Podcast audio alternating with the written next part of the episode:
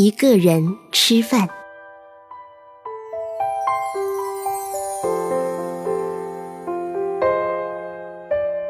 一个人有很多顾忌，于是有很多事情似乎不能做，觉得不妥、不便、不安。因此，一个人经常养成若干奇怪的习惯，例如买东西前先看准目标，进店不到三分钟，挑好货，付好账。例如，连店也不进去，直接上网加宅配，拿到后才懊恼为什么不先试试。例如，吃饭的时候很伤脑筋，不敢进馆子，担心服务生看见一个人占掉一张桌子，不高兴。例如，假日自动限制自己，不看电影，不进公园，不上阳明山，不找朋友，免得被当成流浪狗。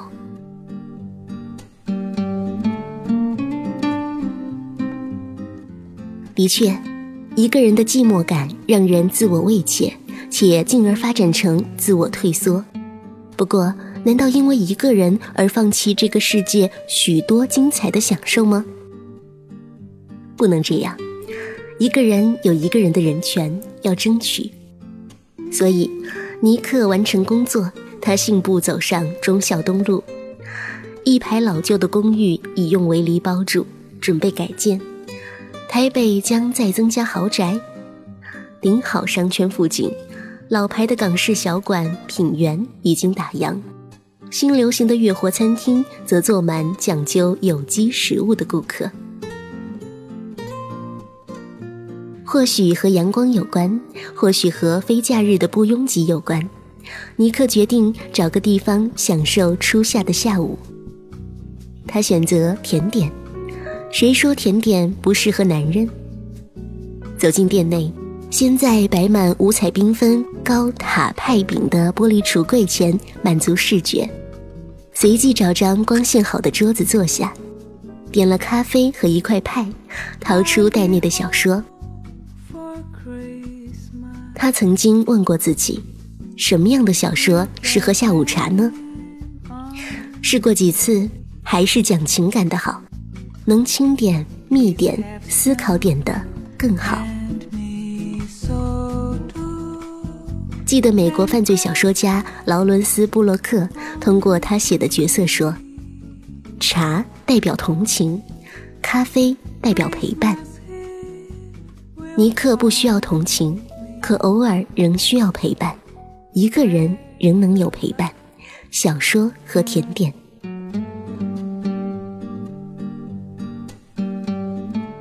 他翻开书，周围的人声和人影逐渐淡去，如电影中的 fade out，如长镜头里焦距外的目标物，如内湖科技园区下班时黑蓝人群中穿红衣的女子。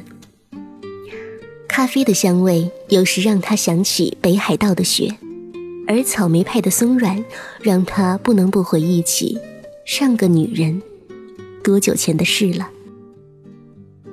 他如今怎样？我的伤口确定复原了。按照一个人的理论，尼克应该已经复原，因为他不再在乎别人的眼神。他知道根本没人留意一个人的他，尤其是爱看小说、爱咖啡的一个人。不知道谁说的，成双成对的人没空注意周边其他的人。至于孤独的一个人。没有胆量注意自己以外的任何人。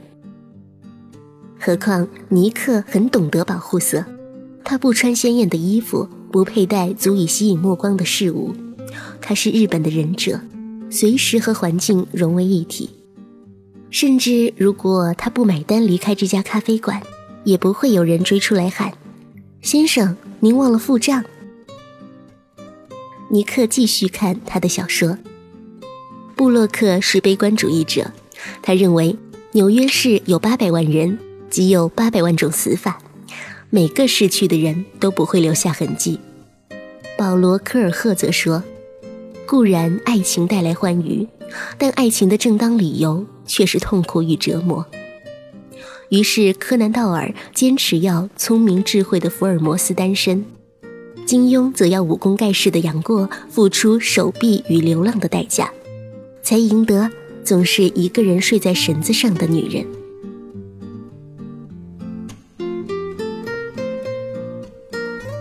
哇哦，甜点不能太甜，会腻，像热恋之后必有冷战；不能不甜，会厌，像勉强交往必会分手。那么，既不能太甜，也不能不甜的甜点，该叫婚姻。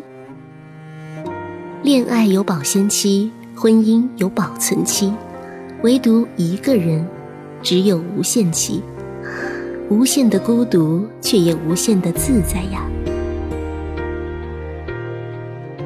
袋内的手机发生震动，尼克取出，放在膝盖上阅读。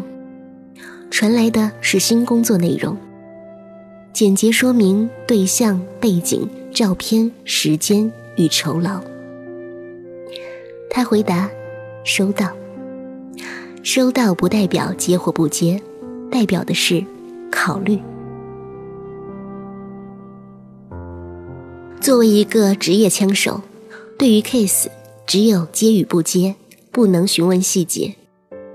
是哪个小说家讲的？越熟悉的对象越难明快的下手。他不多问，他避免感情摄入。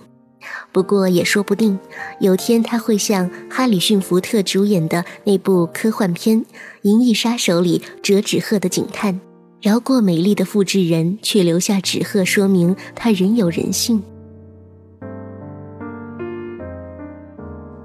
什么是人性？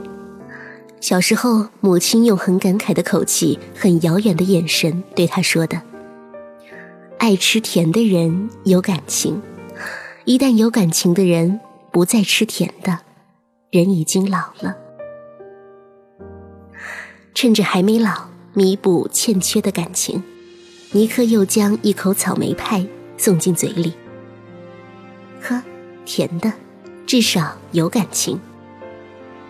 尼克再拿起手机回复他的决定。他写着：“因为甜点，今天不杀人。”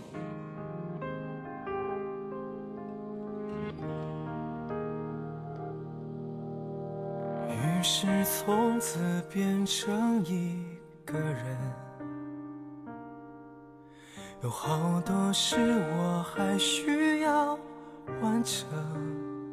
现在我终于跟着直觉走，有过了爱就不怕冷，也忘了离家第几个黄昏。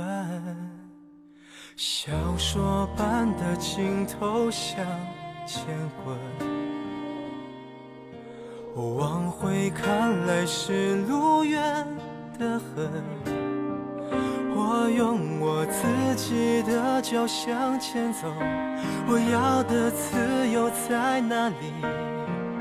我知道什么地方有个门，一眨眼路很陌生，向前走吧，别怕一个人。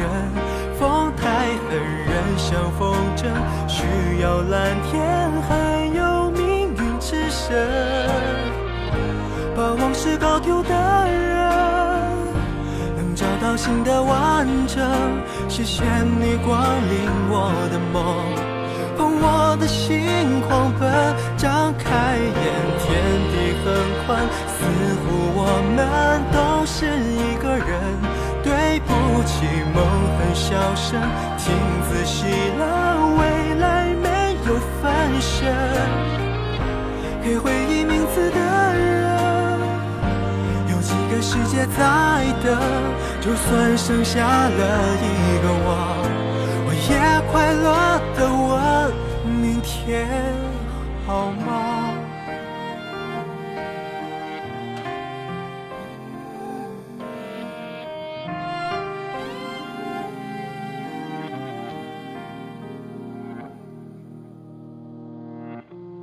小说般的镜头向前滚。你看来是路远的很。我用我自己的脚向前走，我要的自由在哪里？我知道什么地方有个门，一眨眼路很陌生，向前走吧，别怕一。像风筝，需要蓝天，还有命运之神。把往事搞丢的人，能找到新的完整。谢谢你光临我的梦，放我的心狂奔，张开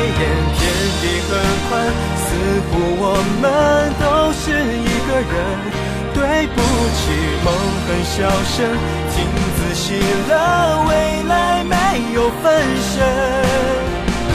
给回忆名字的人。有几个世界在等，就算剩下了我一个，我也快乐可问：明天好吗？就这样吧，我一个人往前走